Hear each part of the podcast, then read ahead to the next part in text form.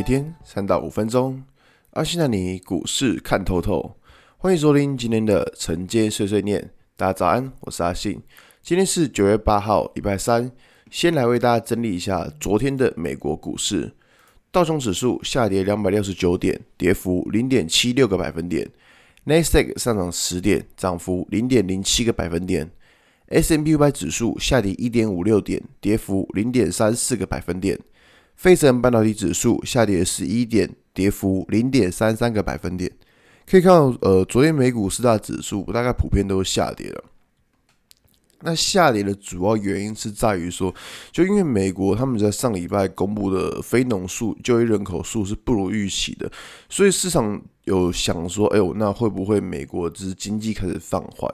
我觉得就是您那个公布的经济数据好，然后市场会联想说，呃，联总会要准备呃提前降低购债规模啊。你现在公布的数据好，那公布的数据烂，那你又觉得说啊，公布数据烂是不是经济要衰退啊？真的是美国人真的毛真的很多，你知道吗？反正那个股市上涨或下跌的原因都他们在讲。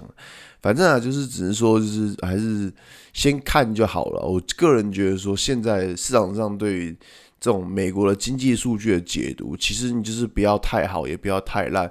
我个人觉得就会还好，因为你看到那种数据太好，那大家一定有第一个想的就是说，会不会提前降低购债规模？那那种数据太烂，那种又很讨厌，你知道吗？数据这么烂，是代表说那个复苏之路遥远。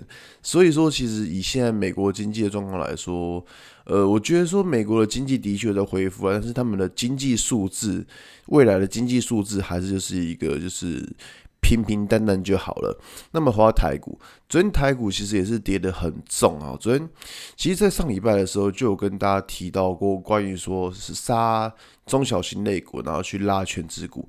所以你说在昨天的时候。可以看到，其实像权值股，台积电啊，或什么中钢啊，他们跌幅其实就还好。那反而是之前涨多的中小型类股，像是创维啊，然后金鸿啊、新唐啊这一类的股票，这一类之前投信买很多的股票，反而在昨天，诶，是真的是杀的蛮惨的。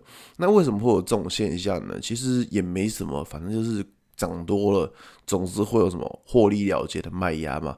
我觉得大家在股价下跌的时候，其实倒也不用想的太多，不要想说啊，是不是投信啊要绕跑啊之类的，还是什么盘要盘要下跌啦之类的，就反正我们只要去接受说，OK，那个昨天股价下跌这个事实就好了。然后你去想说，股价下跌，你究竟是该停损，还是应该继续买进，还是说先不要看它？你只要去想。呃，股价下跌之后，你该做什么样的动作来应对这个下跌？我觉得这样就好了。然后呢，其实，在昨天呃下跌的原因，当然我觉得有一部分一定是因为疫情的关系嘛。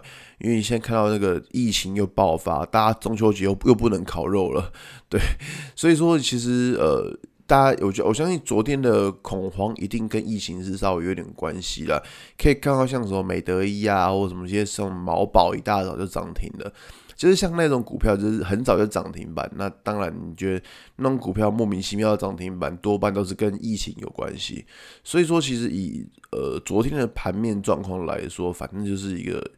呃，疫情的疫情的恐慌心态，然后加上一些个股的涨多拉回，大概就是这个样子。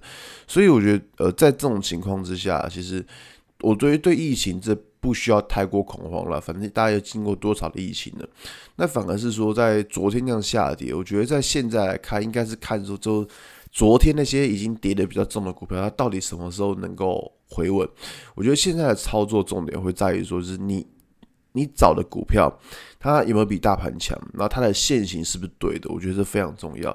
因为你看，我现在线型正确的股票其实非常少，所以因此说，我们这边应该是应该要花一点时间去看一下，说有没有哪些股票它的线型是比大盘还要强势，它的线型均线是个多头排列，我觉得这比较重要啦。但是只是说找到之后，然后最近的操作还是稍微小心点，我觉得会比较好一点点，好吧？今天节目就到这边。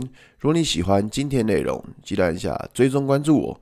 如果想知道更多更详尽的分析，在我的专案《给通勤族的标股报告书》里面有更多股市洞察分享给大家哦。阿信承接碎碎念，我们明天见，拜拜。